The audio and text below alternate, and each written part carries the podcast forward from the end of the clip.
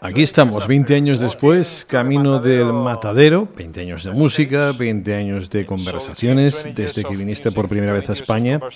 ¿Ha cambiado algo tu motivación a la hora de subirte a otro avión para cruzar el océano?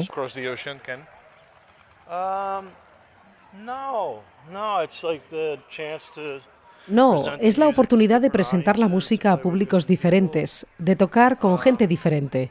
Creo que me motivan cosas parecidas.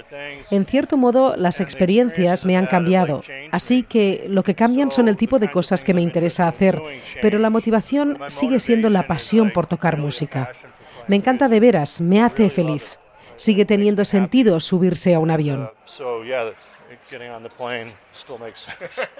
¿Hay algún objetivo en particular que hubieras querido lograr hace 20 años que no lo hayas logrado o viceversa que sí?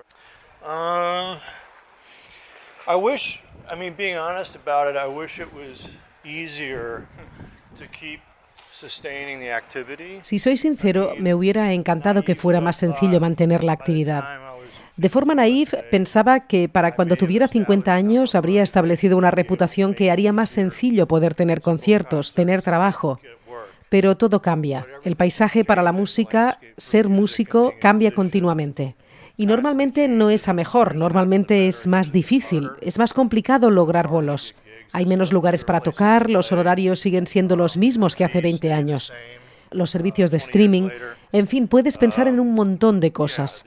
Ojalá fuera un poco más sencillo porque reinventar estrategias para poder salir de gira una y otra vez es agotador.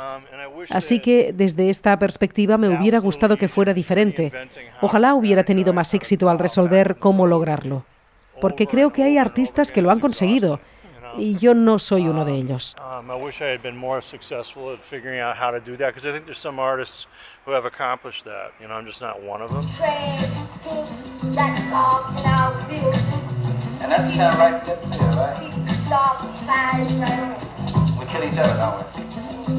Acompañamos a Ken van der Mark de camino al matadero de Huescar, escenario donde se estrenó en España hace 20 años. Dos décadas después, acompañamos al saxofonista de la escena de Chicago en su gira europea junto a Damon Locks.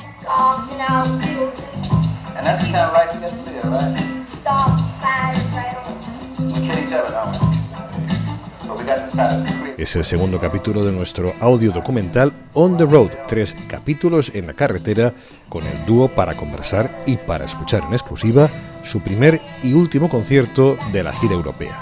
Suscríbete en patreon.com barra Club de Jazz Radio, patreon.com barra Club de Jazz Radio y no te pierdas esta serie y el resto de programas de Club de Jazz.